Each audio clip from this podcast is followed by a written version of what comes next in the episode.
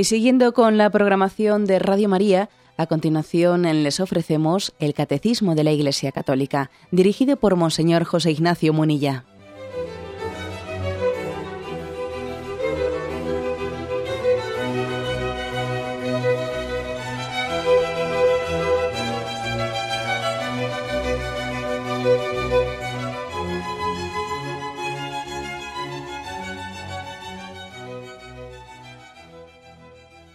Cordial saludo a todos los oyentes de Radio María.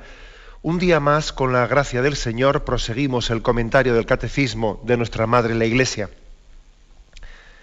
Dentro del apartado, en el séptimo mandamiento, en el apartado sobre el respeto de las personas y de los bienes, el punto 2408 en el que habíamos quedado tiene este título, El respeto de los bienes ajenos. Es como, dicho de alguna manera, a partir de ahora de una manera muy práctica, el catecismo va a ir descifrando o desglosando las diversas formas en las que podemos pecar por no respetar los bienes ajenos. Y en ese primer punto, 2408, hace como una especie de definición de qué es el robo, ¿eh? qué es lo que prohíbe el séptimo mandamiento. Dice así, el séptimo mandamiento prohíbe el robo es decir, la usurpación del bien ajeno contra la voluntad razonable de su dueño. No hay robo si el consentimiento puede ser presumido o si el rechazo es contrario a la razón y al destino universal de los bienes. Es el caso de la necesidad urgente y evidente en que el único medio de remediar las necesidades inmediatas y esenciales, alimento, vivienda, vestido, es disponer y usar de los bienes ajenos. Bueno, pues mm, desglosando eh, los contenidos de este punto, en primer lugar, en cuanto a la definición, ¿eh? dice que el séptimo mandamiento prohíbe, el robo, es decir, la usurpación, lo, define el robo, como la usurpación del bien ajeno contra la voluntad razonable de su dueño. Como veis, digamos que aquí no, eh, en los conceptos morales, el catecismo de la Iglesia Católica no entra en distinciones pues, que los códigos civiles, los, códigos penales han realizado. Eh, en realidad, pues, pues cuando nosotros oímos hablar no, no en este nivel del, campo moral, sino en el nivel más bien de código civil, código penal, etcétera, se suele distinguir entre robo y hurto. ¿Mm? Se distingue entre robo y hurto. Y eh, robo se entiende cuando se ha empleado la violencia, la intimidación. Y mientras que hurto se entiende cuando es un acto de, eh, que alguien se apodera, eh, se apodera pues, de un dinero. Por ejemplo, el, pues, un empleado que ha metido la mano en el cajón, para entendernos, ¿no? y se apodera, ha cometido un hurto. Un hurto, sin embargo, el que ha entrado en casa ajena eh, violentando, violentando la puerta, etcétera, eso se considera un robo porque ha hecho un acto de, mm, de, violencia, de intimidación. No digamos nada si ha ejercido una violencia contra personas, ¿eh? porque digamos que el robo, el robo añade al hurto no solo que te has apoderado de las cosas, sino que has empleado una cierta violencia, una intimidación. Violencia que puede ser contra las cosas, pues porque por ejemplo has roto la puerta, o la has forzado, o te has cargado el sistema de alarma para entrar a robar, o violencia contra las personas mismas. ¿no? Bueno, pues puede estar, puede ser bueno conocer que exista esta diferenciación en los códigos civiles y penales entre robo y hurto, y lógicamente se suele castigar más el robo, porque supone no solo haberse apoderado de lo que no era tuyo, sino supone también haber empleado violencia, intimidación, etc.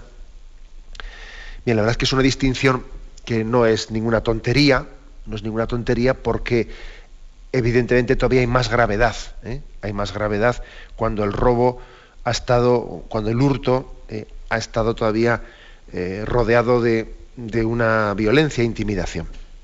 Pero digamos que no es este el contexto en el que aquí el catecismo habla de robo. Aquí por robo se entiende el concepto más genérico, ¿eh? sin estas distinciones.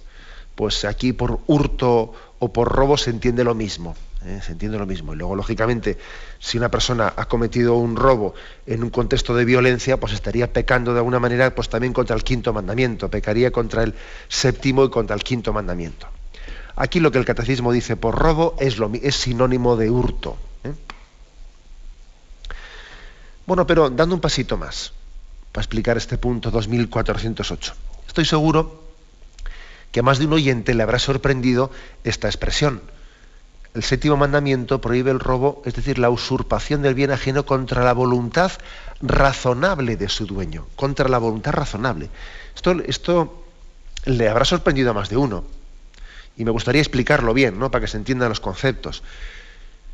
O sea que si, que si, es que, si alguien tiene una, voluntad que no es razonable de, de no quererle dar a otra persona una cosa, y además es que lo, está, lo está, manteniendo de una manera irracional, ¿no? Pues, por ejemplo, alguien le, eh, le, está pidiendo pues, a otra persona alimento, porque tiene los hijos que no tiene darles de comer, y de una manera irracional, irracional, egoísta, le está negando esos alimentos, y ese padre tiene el grave deber de alimentar ¿no? a sus hijos, pues entonces estaríamos en un caso concreto en el que como esa voluntad del dueño de no dar esos bienes no es razonable, esa persona podría coger, ¿eh? coger contra la voluntad de su dueño, podría coger esos alimentos sin que moralmente fuese un robo o un hurto, sin que moralmente fuese, aunque penalmente pudiese serlo, pero vamos a ver, ¿eh? aunque penalmente pudiese serlo, pero no coincide al 100%, ¿eh? Vamos a hablar un poco de esto hoy también, que es interesante, no coincide al 100% eh, el concepto moral y el concepto civil de delito o de falta, no coinciden milimétricamente. Bueno, para intentar explicar un poco más esto de la voluntad razonable, me imagino que también esto sonará a otra cosa que explicamos en el quinto mandamiento, cuando hablábamos de que la vida humana es sagrada desde el inicio. ¿no? Si recordáis en el punto 2258, allí también dijimos una cosa, decía, solo Dios es Señor de la vida desde su comienzo hasta su término. Nadie en ninguna circunstancia puede atribuirse el derecho de matar de modo directo a un ser humano inocente. Pero curiosamente, curiosamente eh, la fe, no, curiosamente no, eh, digamos muy razonadamente, la fe católica ha matizado, nadie tiene derecho a matar a un ser humano inocente. Y dice inocente, ¿no? Porque no es lo mismo que estemos hablando del caso de, de, un ser humano que se convierte en un injusto agresor, de manera que no haya otra forma de defenderse de él y que la única legítima defensa posible sea el tener que acabar con su vida. Esto es distinto. ¿eh? Por lo tanto, digamos, el quinto mandamiento no únicamente se limita a decir no matarás, sino que hace esa matización, eh, dice que nadie tiene derecho a matar de modo directo a un ser humano inocente. Podría ser, podría ser, ojalá no tenga que ocurrir nunca, que nos viésemos en una situación de tener que, tener que acabar con la vida de un injusto agresor, que no hay otra forma concreta de defenderse de su injusta agresión que la que acabar con su vida. ¿eh? Pues por ejemplo, el caso de, un padre de familia, pues que en una situación, por ejemplo, de ocupación, pues hay un soldado, un soldado que está violentando a su familia, violentando a sus hijas y las está violando, etcétera. Entonces ese padre no tiene otra forma de defender a sus hijas que en esa situación de no puede denunciar a ese soldado porque están invadidos, etcétera, y, nadie le va a hacer caso, y podría ocurrir que ese padre, para defender la integridad de sus hijas, tenga que acabar con la vida de ese injusto agresor. Podría ser, ¿eh? porque ese caso no es, por, en ese caso, ese violador de sus hijas, pues no es un ser humano inocente, sino que es un injusto agresor. Y el padre tiene el deber de defender la vida o la integridad de sus hijas. Bueno, pues de la misma manera que explicando el quinto mandamiento, eh, dice, nadie tiene derecho a matar una vida humana inocente, también en el séptimo mandamiento se hace este matiz, este matiz, ¿no? Nadie tiene derecho a coger algo que es del prójimo, eh, dice contra, dice que, que ha sido o que pretende ser o, de no ser que esté, perdón que me estoy liando, ¿no? pero bueno, de no ser que pretenda ser eh, apropiado o sostenido de una manera irracional por parte del dueño. O sea, también aquí se hace este matiz. ¿eh? Nadie tiene derecho a coger algo que no es suyo, de no ser que el dueño, de una manera irracional, eh, no quiera compartirlo. ¿Por qué se hacen estos dos matices, el quinto mandamiento y el séptimo mandamiento? Bueno, pues por una razón, porque ni la vida física es un valor absoluto, ni la propiedad privada es un valor absoluto. Son valores muy importantes, pero no son absolutos. ¿eh?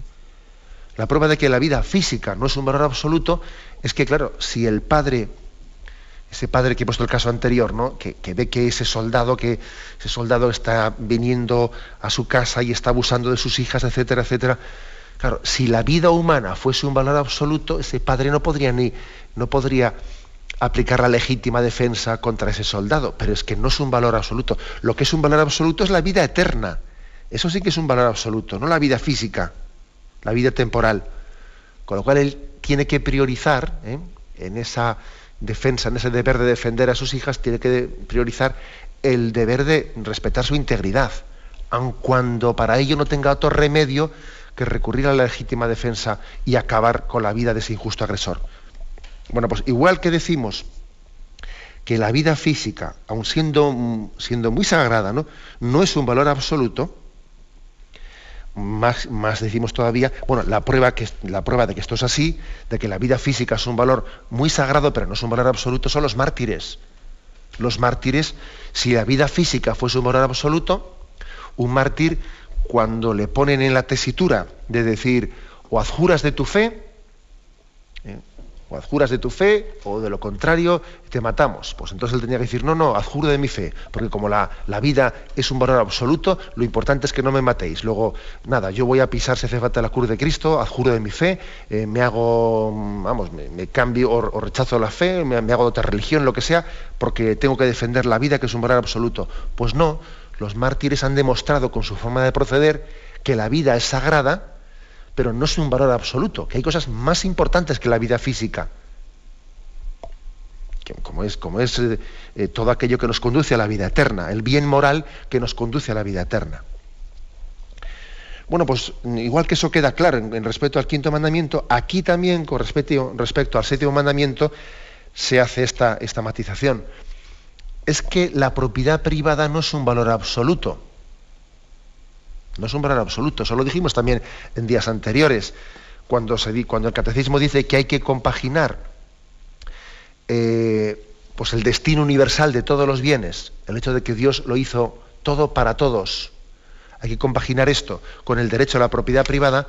Decíamos que el destino universal de los bienes es algo primordial, es algo primordial, mientras que el derecho a la propiedad privada bueno, pues es algo mm, muy importante, pero no primordial. ¿eh? No primordial, comparando con lo anterior. Lo que es primordial es el destino universal de los bienes. Y decíamos que la propiedad privada no es tan primordial y la prueba es que en la vida eterna, en el cielo no habrá propiedad privada, todo será de todos. ¿eh? Por eso, como la propiedad privada no es un valor absoluto, puede ocurrir este caso que dice aquí, ¿no? Pues que eso que no hay robo si el consentimiento puede ser presumido o si el rechazo es contrario a la razón y al destino universal de los bienes. Eh, cuando alguien, he puesto el caso, pues de ese padre que no tiene otro remedio que coger unos bienes que contra la voluntad de su dueño, pues porque no quiere compartirlos de una manera irracional, no tiene otro remedio que coger esos bienes para alimentar a sus hijos. Bueno, pues me ha parecido importante hacer esta, explicación, porque, claro, podría también, de lo contrario, eh, ser objeto un poco de, escándalo, ¿no? Como si resulta que, en el quinto mandamiento y en el séptimo mandamiento afirmamos una cosa, pero hacemos excepciones. No, no son excepciones. ¿eh? Lo de la legítima defensa o esta posibilidad de tener que recurrir a coger unos bienes contra la voluntad de su dueño porque de una manera irracional pretende retenerlos y no compartirlos a pesar de la grave necesidad de los que le rodean. No se trata de excepciones contra el robo o de excepciones contra el respeto a la vida. No, es que hay que matizar el concepto de qué es robo y hay que matizar el concepto de qué es asesinato. Bien, pero vamos a explicar un poco más este aspecto importante del séptimo mandamiento que, como podéis suponer, pues tiene matices, ¿no? Que vamos a intentar verlos ahora. Tenemos un momento de reflexión.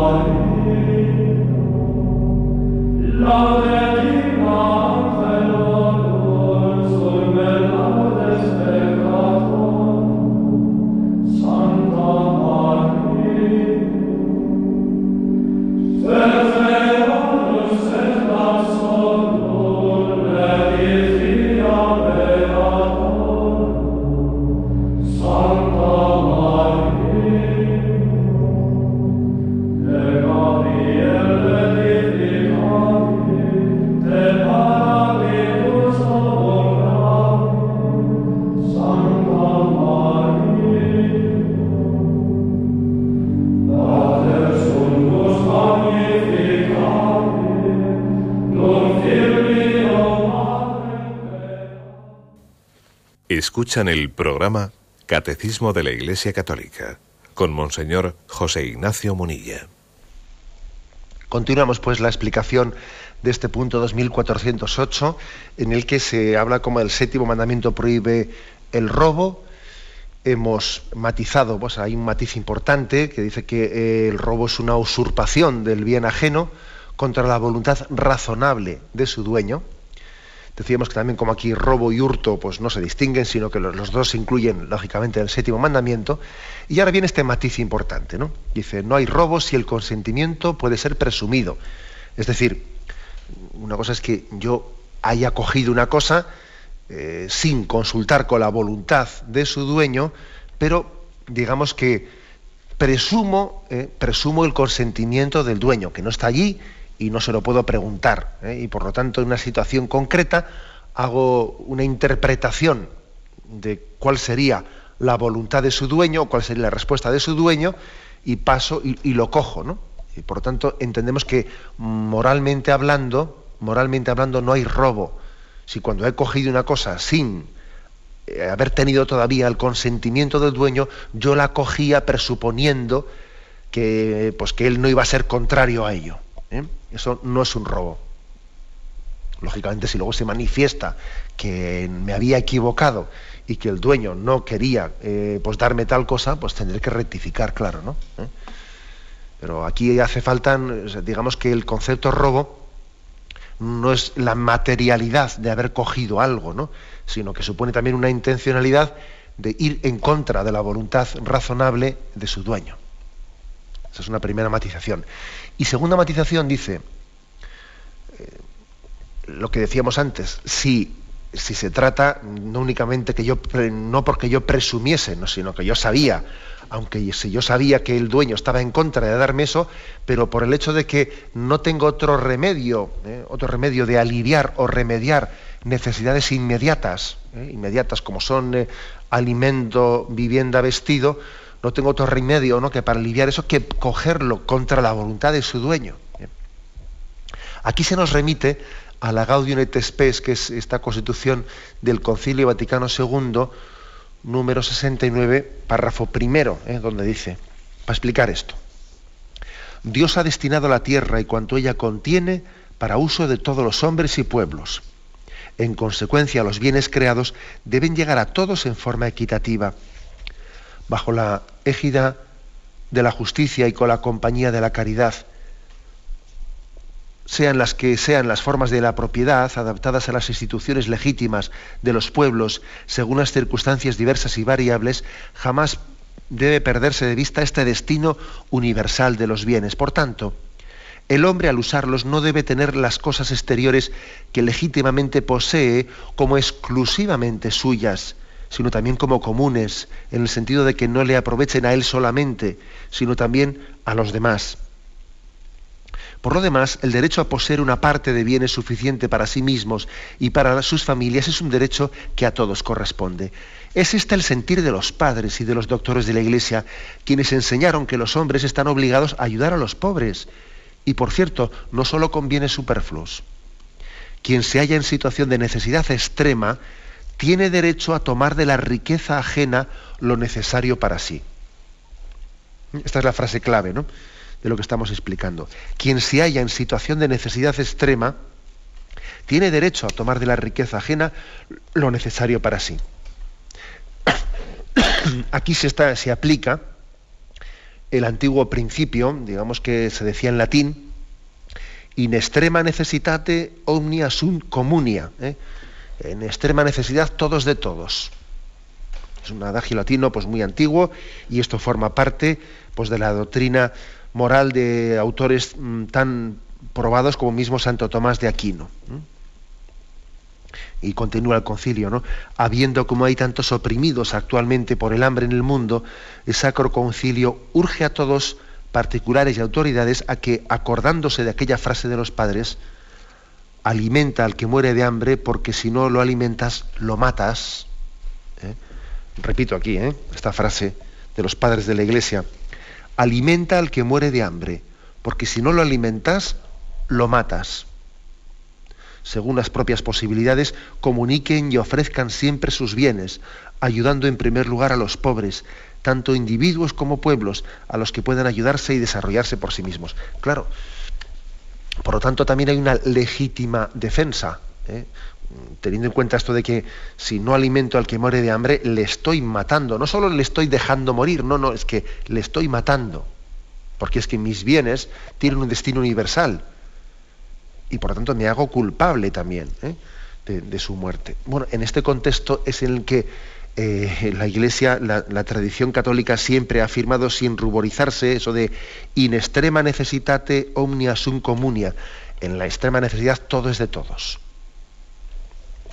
Bueno, puede, puede sorprender, ¿no? A quien no conociese esta doctrina de la Iglesia, puede sorprender esta afirmación, pero claro, es muy lógica y es muy consecuente, partiendo como partimos de una, de una concepción de la propiedad privada, pues que en la que somos administradores y no somos dueños absolutos de las cosas, ¿no? Es una, una consecuencia bastante lógica. Bueno, como os podéis imaginar, es evidente que para la correcta aplicación de este principio hay que observar ¿eh? pues, mm, pues, muchas condiciones moralmente requeridas. Porque claro, pues yo qué sé, pongo un ejemplo concreto, pues los ocupas. ¿eh?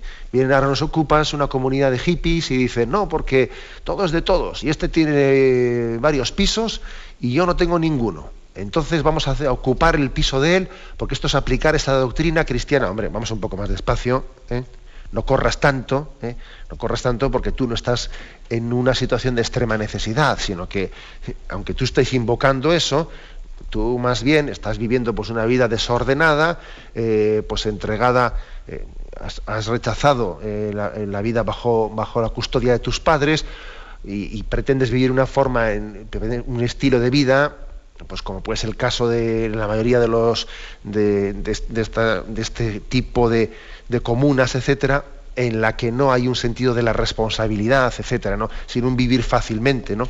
Lógicamente, por lo tanto, eh, hay que ser también exigente a la hora de pretender aplicar este principio, porque lo de en extrema necesidad tiene que ser serio.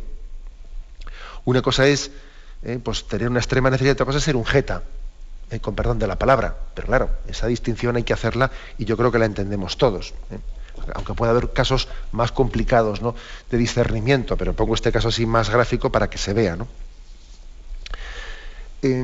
por lo tanto, estamos hablando de un principio que, aunque posiblemente eh, en nuestro contexto cultural eh, y en nuestro contexto social, pues europeo, eh, o de sociedades, digamos, económicamente más avanzadas, sean pocas las veces en el, que tenga una aplicación práctica,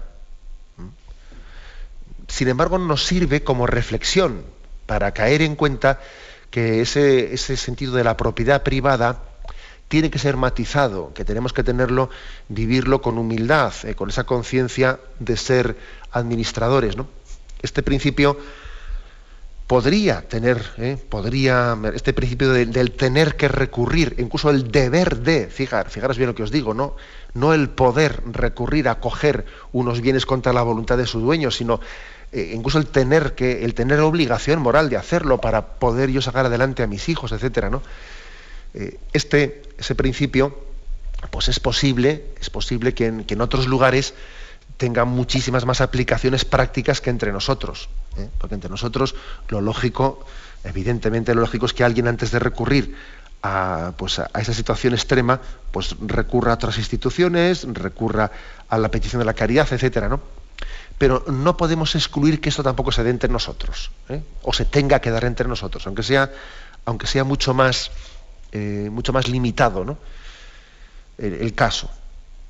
En cualquier caso, también esto nos ayuda a hacer una segunda reflexión, ¿eh? que yo quisiera ahora igual dedicar el resto del programa a ella. El hecho de que no siempre coincide, no siempre coincide el régimen legal y el orden moral. Son dos cosas que están llamadas a estar muy estrechamente unidas, ¿no?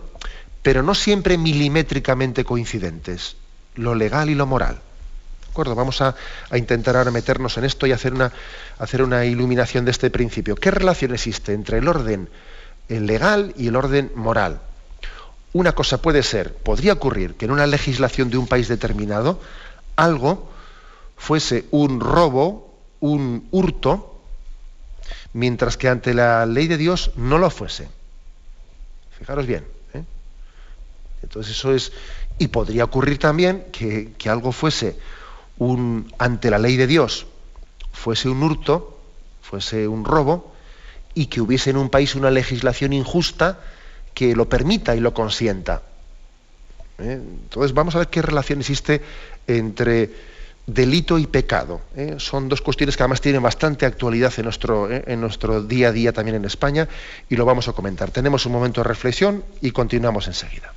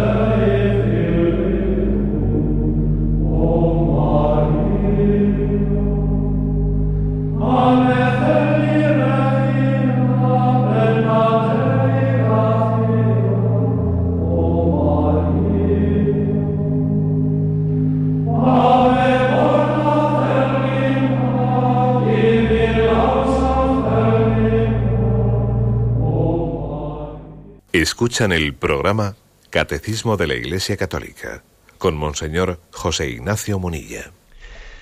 Estamos hoy explicando el punto 2408 y después de haber definido qué es el robo y hacer una serie de matizaciones, decíamos que conviene, creo que es un momento adecuado, para hacer una explicación sobre la relación que existe entre eh, lo que podríamos llamar lo que es delito o lo que es falta, una falta de, pues por haber violentado una norma, una norma civil, lo que es delito y lo que es pecado. ¿eh?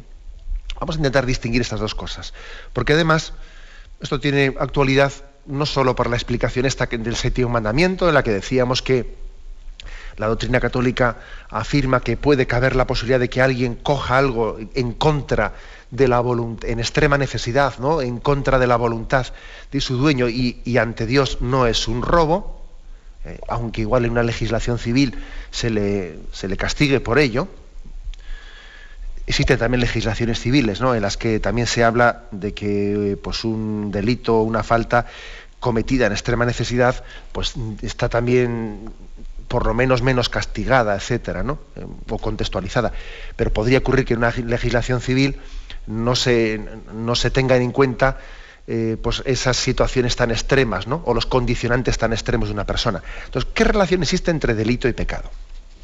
Y digo que además tiene mucha actualidad porque todavía no hace mucho, en la inauguración de la asamblea plenaria de la conferencia episcopal, pues el cardenal presidente, a propósito del tema del aborto, eh, aunque bueno, esto se puede aplicar a muchas cosas, a propósito del tema del aborto, él dijo las siguientes palabras. ¿eh?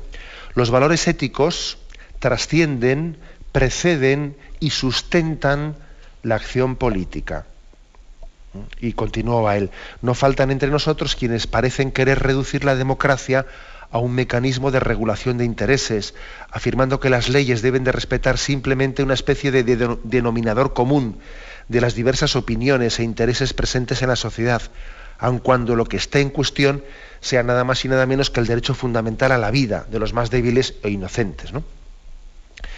Es decir, que aquí lo que afirmaba ¿no? Eh, el señor cardenal de Madrid, eh, presidente de la conferencia episcopal, él afirmaba que, vamos a ver, que antes, eh, antes que exista, ¿no? por encima, por encima y por debajo, vamos, de, las leyes y de las legislaciones, existen unos valores éticos que preceden que preceden a las leyes, que las trascienden, ¿no? Bueno. Al día siguiente, eh, la, ministra, la ministra Viviana Ido salía al paso de estas declaraciones eh, eh, realizadas en la, en, la inauguración de la conferencia episcopal y entonces decía lo siguiente, a la Iglesia le corresponde decir qué es pecado, no qué es delito, que son dos cosas distintas, ¿no? ¿Qué es pecado y qué es delito?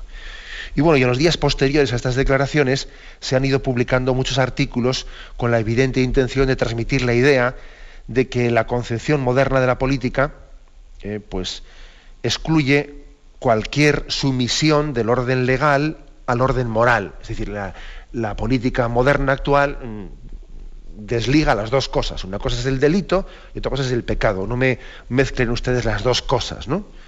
Y además eso de pretender unir la moral y la ley sería una reminiscencia de la Edad Media, etcétera, etcétera, etcétera. Y sin embargo, vamos a intentar distinguir esto, sin embargo, el divorcio entre lo legal y lo moral conduce inevitablemente pues a que vivamos unas leyes en la democracia desde el prisma del relativismo. La ética moderna sería aquella que nace de un consenso mayoritario, eh, en el marco de un momento histórico que esto se ve bien o no se ve bien, y de esta forma se dejaría en el olvido algo tan básico como es el hecho de que, oye, a la democracia no puedes pedirle, la democracia, el que alguien gane las elecciones en, unas elecciones democráticas, eso no le otorga o le quita la razón, no. ¿eh? Solamente le da el ejercicio de la autoridad, pero por tener mayoría de votos, no por eso le da la razón. ¿eh? Si alguien tiene mayoría de votos y, legisla a favor del aborto, no por eso tiene razón, tendrá, tendrá el ejercicio de la autoridad, pero las elecciones democráticas no otorgan o quitan la razón. ¿eh? En conclusión, que lo que viene, viene, a decir la Iglesia es que hay unos valores morales, morales a los cuales tiene que, atenerse eh, la legislación civil si la legislación civil pretende decir, no, nosotros entendemos por bueno o por malo lo que, eh, lo que electoralmente decidamos. No tenemos que sujetarnos a ninguna ley moral, a ninguna ley civil. ¿no? Vamos, esto si, esto se piensa así, ¿qué ocurre? Pues que, la democracia se, se disuelve, eh, se muere. La democracia necesita de la virtud, de la búsqueda del bien, si no quiere en contra de lo que pretende defender. Es más, decía Juan Pablo II que el relativismo, ese no creer en ningún, en ningún bien moral que tenga que ser respetado, el relativismo, no es la cuna de la democracia, ¿no? sino que es el virus que puede acabar con ella. Eh, el relativismo puede acabar con la democracia. ¿no? Decía la encíclica también Veritatis Splendor que una democracia sin valores morales, que, pretenda distinguir lo que es bueno y malo únicamente en base a consensos políticos, una democracia sin valores se convierte fácilmente en un totalitarismo visible o encubierto. Entonces, vamos al asunto. Eh, ¿Qué relación existe entre delito y pecado, entre el orden legal y el orden moral? Bueno, en primer lugar, conviene entender, esto lo hemos dicho en alguna ocasión en el programa, cómo se entiende bien el pecado, porque es que por el influjo de una mala formación religiosa, muchos identifican el pecado con una especie de mero incumplimiento de un precepto religioso. ¿no? Ah, es que me lo prohíbe mi religión, me lo prohíbe mi religión, entonces es pecado. Y así el pecado sería la infracción de unas normas promulgadas por unas autoridades religiosas, un poco caprichosamente, según tradiciones o provenientes. ¿no? Bueno, pues, sin embargo, ese no es nuestro pensamiento. ¿eh? No se trata de que el pecado consista en el incumplimiento de un precepto religioso, ¿no? una tradición religiosa. Santo Tomás dice que el pecado ofende a Dios lo que perjudica al hombre, o sea, ofende a Dios en la medida en que perjudica al hombre. Dicho con otras palabras, que nosotros no afirmamos que una acción sea mala por el hecho de que haya sido declarada pecado por la Iglesia, sino que más bien al contrario reconocemos que algo es pecado porque es malo para el hombre, que es contrario a su dignidad. ¿eh? Esto es importante ¿eh? para entender que porque el orden moral y el orden legal tienen que estar bastante más próximos de lo que hoy en día se, plantea. Y en segundo lugar, eh, que, también, que también el orden legal Sí, el orden legal, lo que es delito, lo que es falta, etcétera, tiene también un fundamento ético. No, no es únicamente algo es legal o es ilegal, es delito o no es delito, porque sencillamente haya habido un consenso mayoritario. No, eh, sino que hay, hay unos valores morales prepolíticos prepolíticos que, eh, que existían antes de que existiese el Parlamento, antes de que los políticos se hubiesen reunido, que tienen que ser respetados, ¿no? Es decir, que frente a quienes piensan que el único fundamento de las leyes humanas es el consenso de las mayorías, pues nosotros entendemos que la bondad de la legislación nace de los valores morales en los que está sustentada. Por ejemplo, no fue la Declaración Universal de los Derechos Humanos la que nos otorgó a los seres humanos el derecho a la vida, sino que sencillamente lo reconoció. Pero el derecho a la vida existía antes que la ONU. ¿eh? O tampoco es el Código Penal el que genera el delito, sino es el que lo identifica, pero el delito existía antes, aunque no existiese código penal. Lo que pasa es que no estaba perseguido porque no había una ley, pero el delito tiene un... la palabra delito eh, tiene también un valor moral, o sea, tiene que tenerlo, no es meramente algo, un eh, una ley eh, caprichosamente establecida, tiene un valor moral. En resumen, que cuando decía, ¿no? Pues esa, esa crítica de la ministra que a la Iglesia le corresponde lo que es el pecado y lo que es el delito no le corresponde. Por lo tanto, son dos cosas distintas, ¿no? Bueno, vamos a ver. Delito y pecado no se identifican al 100%, pero se comunican entre ellos bastante. Es cierto que no todos los pecados han de ser considerados como delito. ¿Mm? O sea, no todos los pecados deben de ser delito, ni falta. ¿eh? No. Por ejemplo, el caso del odio. El odio, en la medida en que se circunscribe al fuero interno del hombre, eh, será un pecado. El, odio puede llegar a ser un pecado grave. Pero no es un delito, porque si no pasas, perdón, si no pasas a obrar contra esa persona, tú no estás atentando contra el bien común, estás únicamente en tu fuero interno, por lo tanto será un pecado, pero no es un delito. Sin embargo, hay otros muchos pecados, por ejemplo el caso de la calumnia, que pueden llegar también a ser un delito o una falta, ¿no? ya que lesionan los derechos del prójimo y atentan contra, contra el bien común. Y, o sea que, y en sentido inverso, lo lógico es pensar que todo lo que es delito sea también materia de pecado, es lo, lógico. ¿eh? De lo contrario sería un poco raro eso, ¿no?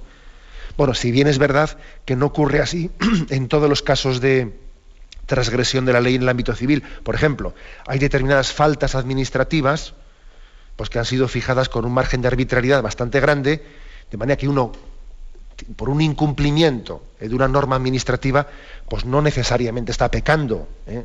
Uno podía, como, yo qué sé, ¿eh? no ha presentado la, renta en las fechas y tal, de allá que sea un pecado, hombre, eh, tendría que tener una intencionalidad, etcétera, etcétera, ¿no?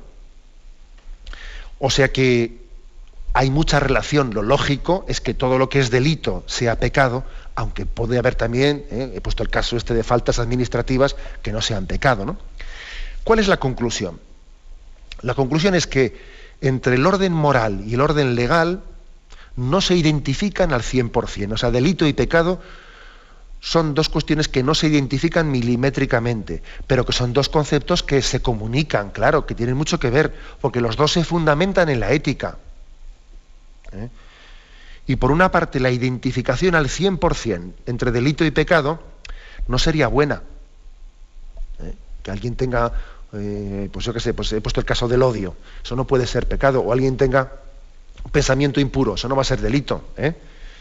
O sea, no se puede identificar al 100% porque eso conllevaría un principio de negación de la autonomía, del orden temporal, etc. Pero por otra parte, cuando delito y pecado pasan a ser dos cosas al 100% distintas, o sea, como ocurre hoy en día en España, ¿no? Cuando hay una divergencia total ¿no? y absoluta entre lo que es delito y lo que es pecado, cuando hay una divergencia absoluta, entonces queda patente que estamos en una legislación injusta. ¿Mm? O sea, que distintos, pero no contrarios. Este es un poco el asunto. O sea, delito y pecado son cosas distintas, pero no contrarias. Fíjate, como hoy en día se nos pretende un poco hacer ver. ¿Mm? En conclusión, ¿eh? pues que bueno, que, en esas palabras que yo he leído ¿no? del discurso inaugural de la conferencia episcopal, eso de que los valores éticos trascienden, preceden incluso, y eran antes ¿no? que las normas legales y que las leyes tienen que atenerse también a ellos, ¿no? Pues es que esa es una reflexión verdadera. Tenía razón, ¿no? Y hemos de, de rechazar la tan repetida afirmación de que los cristianos no podemos exigir que la vida humana sea protegida por unas leyes civiles que obliguen a todos. No. O sea, eso, eso de que no, es que los cristianos estamos a favor de la vida, pero no podemos imponer eso en las leyes, en las leyes a los demás. Eso es una falacia. Aquí no cabe traer al contexto del tema de la vida la afirmación de Juan Pablo II de que la fe se propone pero no se impone. Esa frase no cabe traerla aquí, ¿eh? porque el valor de la vida humana no es una cuestión de fe, sino que de, mera fe, sino que es un dato humano científico que necesariamente tiene que ser tutelado legalmente. Porque si no se tutela legalmente, entonces la, vida del inocente está desprotegida, está desvalida. O sea, que es decir, que ofende a Dios lo que perjudica al hombre. Y algo que, es, que, es, que es pecado es también delito, debe de ser delito porque si no se reconoce como delito, pues por ejemplo, hemos puesto el caso de la defensa de la vida, entonces el derecho del inocente a la vida queda desprotegido. En resumen de lo que estamos explicando, la relación entre lo que, entre lo que es delito, lo que es pecado, la relación entre el orden moral y el orden legal. No es lo mismo, no se identifica el pecado y el delito, son dos cosas distintas, pero no son contrarias no son contrarias. Entonces, eh, como, digo, hay que mm, matizar cada caso. ¿no? Hoy en día este es uno de los conceptos. Yo he querido hoy dar una vuelta de tuerca en esto porque observo en muchos eh, debates, en muchas tertulias eh, radiofónicas, aquí y allá, artículos en los periódicos, que se pretende confundir los conceptos, ¿no? Y hay muchos cristianos pues, que igual les falta también la capacidad de, desenmascarar estas falacias que se nos quieren introducir, ¿no? No, vosotros dedicaros a lo que es pecado, ¿no? Pero no pretendáis influir para nada en lo que es legal o en lo que es ilegal. Eso es una falacia. También ayuda, ayuda para distinguir estos conceptos lo que estamos aquí diciendo en el día de hoy con respecto al séptimo mandamiento. Lógicamente, lógicamente, el robo, el robo lo lógico es que sea delito o falta, como dependiendo de códigos civiles y tal, ¿no? Lo lógico es que sea delito y también pecado, es lo lógico. Sea delito y pecado. De no ser que, como decimos aquí, exista una situación de extrema necesidad, de extrema necesidad, en la que alguien esté moralmente, plenamente justificado para coger unos bienes que en su extrema necesidad los, los necesita para poder alimentarse, etcétera, y siendo así que eso estaría moralmente justificado, aunque legalmente pudiese ocurrir que eso fuese objeto eh, pues, pues de, una punición o de haber sido perseguido legalmente. Es otro caso concreto, este del séptimo mandamiento, en el que se ve de cómo el orden, el orden moral y el orden legal tienen una gran relación, pero no coinciden milimétricamente. Bien, lo dejamos aquí. ¿eh? Ha sido la explicación esta, la del punto 2408. Damos paso a la intervención de los oyentes. Podéis llamar para formular vuestras preguntas al teléfono 917 107 700. 917 107 700.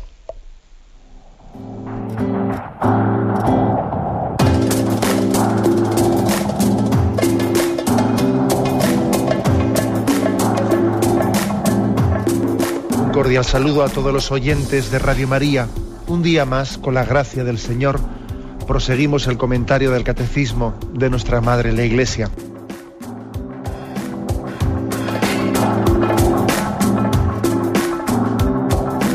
Porque le has quitado la única manera de protesta que tiene. O sea que cuando hay un dolor fuerte no hay que tomar analgésicos, hay que ir directamente hay que al tomar, No, sí, hay que bien, pero, pero no analgésicos fuertes para que se cometa el error de bloquear la defensa y no poder llegar al diagnóstico. Bien, bien. ¿Le gustaría tener sus programas favoritos de Radio María para escuchar en cualquier momento? Llame y pídanos el programa que más le interesa en cualquiera de sus emisiones. Recogeremos su petición además de sus datos completos para hacer el envío. Solo necesita tener un lector de CD o DVD que reproduzca el formato de compresión digital MP3. Llame al 914 550 480 y atenderemos su petición encantados. Tome nota. 914 550 480. Radio María, más cerca de usted.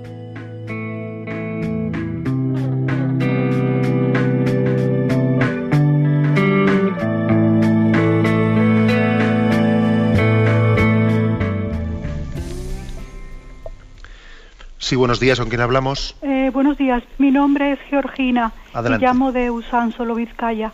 Adelante, Georgina. Quería hacerle una consulta y es el tema de, de los, las personas que en la calle venden pues mm, cosas pirateadas y el caso es que, que yo pues lo compro por, por hacerle el favor a esos a esas personas que están sin recursos aunque aunque creo que hay multas por comprar eso y, y, yo es que moralmente me parece que, que yo les quiero ayudar, mm, aunque administrativamente no sea eso muy legal. De acuerdo, pues vamos a ver, el caso que plantea usted es un caso delicado, ¿eh? en el que yo diría lo siguiente, miren, existe, existe una, eh, pues una ilegalidad y también una inmoralidad. ¿eh? Pues en el no respetar los derechos de autor y que alguien pues haga reproducciones ilegales de, mm, pues, de, un, de, un producto. ¿eh? Eso es así. ¿eh? Por lo tanto, digamos que el pirateo, el pirateo no solo eh, como concepto básico, ¿no? no solo es ilegal, sino que también es inmoral. Ahora, con esto no estoy diciendo yo no estoy diciendo, no estoy bendiciendo todas las condiciones abusivas que una sociedad de autores pretenda imponer a todo el mundo. ¿Mm? Lo digo como principio básico. ¿eh? O sea, el pirateo, aparte de ilegal, también es inmoral. Aunque a veces ocurre también que estamos observando como en algunos países del mundo las sociedades de autores se pasan, ¿eh? se, exceden en, porque, por ejemplo, es bastante contradictorio el que resulta que se grave con un impuesto, con un impuesto a todos los CDs vírgenes o a todos los casés vírgenes, se, se grave con un impuesto para la sociedad de autores pensando en que esos CDs vírgenes vayan a tener copias ilegales y luego al mismo tiempo si se hacen copias ilegales se esté poniendo, bueno, vamos a una de dos. Si, si se ha grabado con un impuesto los CDs vírgenes, entonces ya no puede ser no puede ser eh, continuar siendo ilegal, ¿eh? ilegal pues el pirateo, porque precisamente me han grabado con un impuesto en los CD vírgenes para poder piratear legalmente. O sea que también hay un, abuso, hay un abuso de las de las eh, exigencias muchas veces del antipirateo, porque aquí, dependiendo de muchas veces de qué amiguetes tenemos, conseguimos cosas pues, o regímenes legales abusivos o lo que sea. Entonces, por lo tanto, es, delicado el tema, pero yo me atrevería a decir, desde el punto de vista genérico global, no cabe duda de que el pirateo es ilegal y es inmoral, aunque luego, como es bastante más complicado, determinar ya en un, país concreto si se está abusando a la hora de defender unos derechos de, de autor, como es el caso que he puesto. Usted cuando ayuda a unas personas que están pirateando cosas y tal, vamos a ver, la verdad es que sería habría que introducir todos estos matices que yo he hecho, pero también no creo que sea justificable. Es posible que ellos igual no tengan una culpabilidad por haber recurrido a ese pirateo porque igual no tenían otra fórmula de, sacar su vida adelante y moralmente hablando aunque cometan una ilegalidad igual no sean culpables en toda la, eh, ante Dios de, eh, de ese pirateo pero por parte de usted tampoco me parece correcto que yo me justifique en la compra, en esa compra, por ayudarles, porque siempre se puede hacerles un donativo, hacerles un donativo sin estar siendo cómplice de un comercio que supone también una violación de principios. O sea que lo más lógico es ayudar, porque una persona sea necesitada no se justifica que se colabore con un comercio ilegal. Lo lógico es ayudarle directamente en su pobreza. Bueno, como ve, pues le, he dado una respuesta con muchos matices, ¿eh? con muchos matices, ¿no? Pero que todos ellos hay que integrarlos. ¿eh? A ver si algún día hablamos con, de esto con más detenimiento. Adelante, además pasa un siguiente oyente. Buenos días. Sí, buenos días. Buenos días. Me llamo Adoración y muchas gracias por esa claridad y, esa ayuda eh, que nos da todas las mañanas. Yo está, estoy debatiendo con esto que ha dicho. A ver, lo legal con lo inmoral que a veces coincide, a veces no. Entonces, mm, pero yo eh, pienso en la cuestión del aborto. El aborto hay una vida por medio. Entonces, si eso de ladrón que roba porque no tiene otra manera de sustentar a sus hijos, etcétera. En el, pero esto del aborto a mí me parece que ahí no puede haber resquicio por ninguna parte porque es una vida que no es nuestra, ¿no? Entonces, ¿en qué momento puede ser legal? Porque algunos dicen, ah, como la ley lo ha permitido, y algunos pues viven con la ley. ¿Me entiende? Y ahí se justifican, en la ley, en la ley, como, como antaño, ¿no? y Pero es que hay una vida por medio. No es unos, unos mm, a ver, unas cosas que se roban, eh, porque eso se puede, mm, vamos a ver, una comida o un alimento o una casa. Puede ser restituido. Eso se puede restituir o, arreglar de otra manera. Pero una vida no. una vida no. Una vida si no puedes, pues ya hay otras personas que pueden. que pueden ayudar a, desarrollar esa vida y no sabemos esa vida lo que el bien que, puede mm, pues traernos a la humanidad nos lo explica usted perfectamente y creo que, bueno, pues que además eh, yo no lo hubiese hecho mejor. ¿eh? la diferenciación entre el régimen legal y moral, que ciertamente decíamos que no coincide al milímetro, pero sin embargo debe de estar muy relacionado. Es más, en una nación en la que lo legal y lo moral sean muy distantes, mal asunto. Tampoco decimos que tenga que coincidir al 100%. Pero hoy en día podemos decir que cuanto más coincidencia hay entre el orden legal y moral, mejor va la nación. Cuanto más diferencia hay entre lo que es legal y lo que es moral, es una señal, una señal de que la nación se está corrompiendo. El caso que usted ha puesto es muy evidente. Es decir, en el, en el tema del respeto a la vida, lo legal y lo moral tienen que coincidir al 100%. Al 100%. Es una materia, o sea, la materia de la vida es que eh, es, sin excepción alguna, como usted bien ha dicho. ¿eh?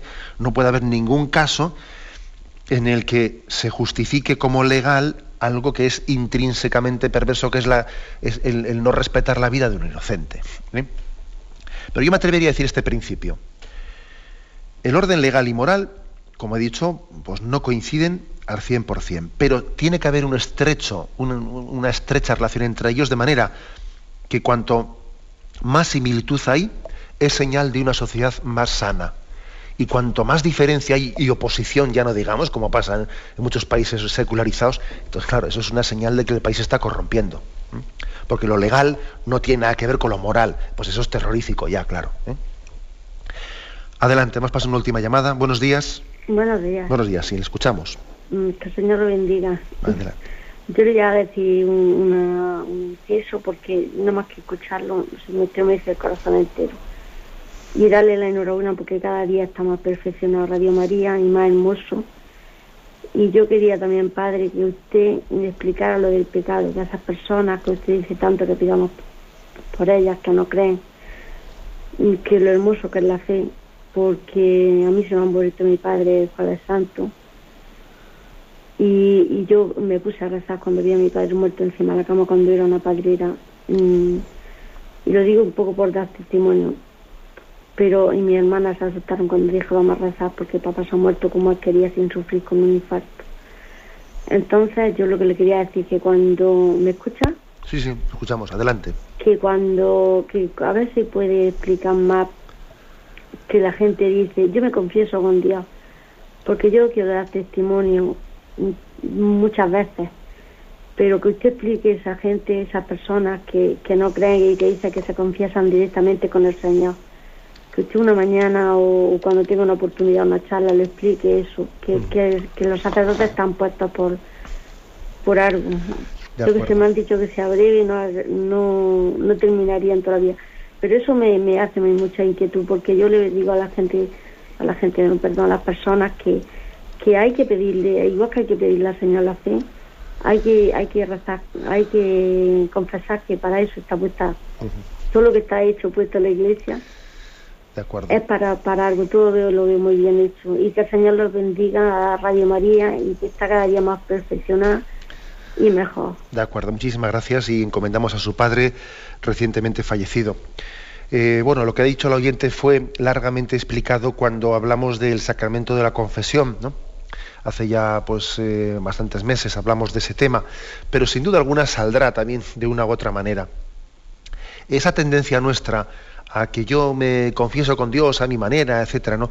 Es una tendencia muy marcada en una cultura muy individualista que tenemos, ¿no? En la cual yo creo que además detrás de eso se esconde, se esconde un olvidarse que es Dios el que se ha revelado y el que ha venido a descubrirnos el camino. No soy yo el que me lo invento.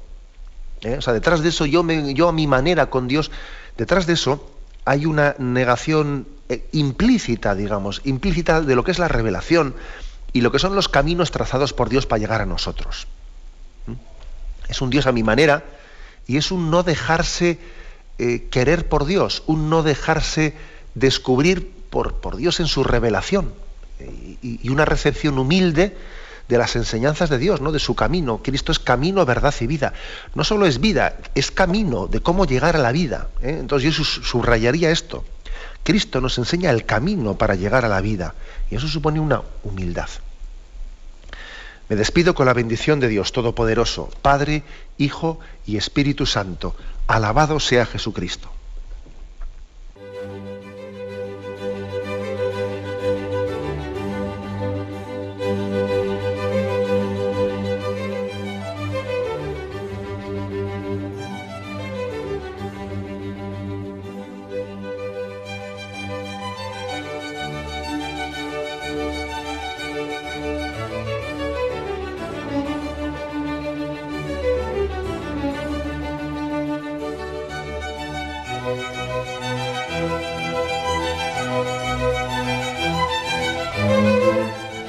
Han podido escuchar en Radio María el Catecismo de la Iglesia Católica, dirigido por Monseñor José Ignacio Munilla.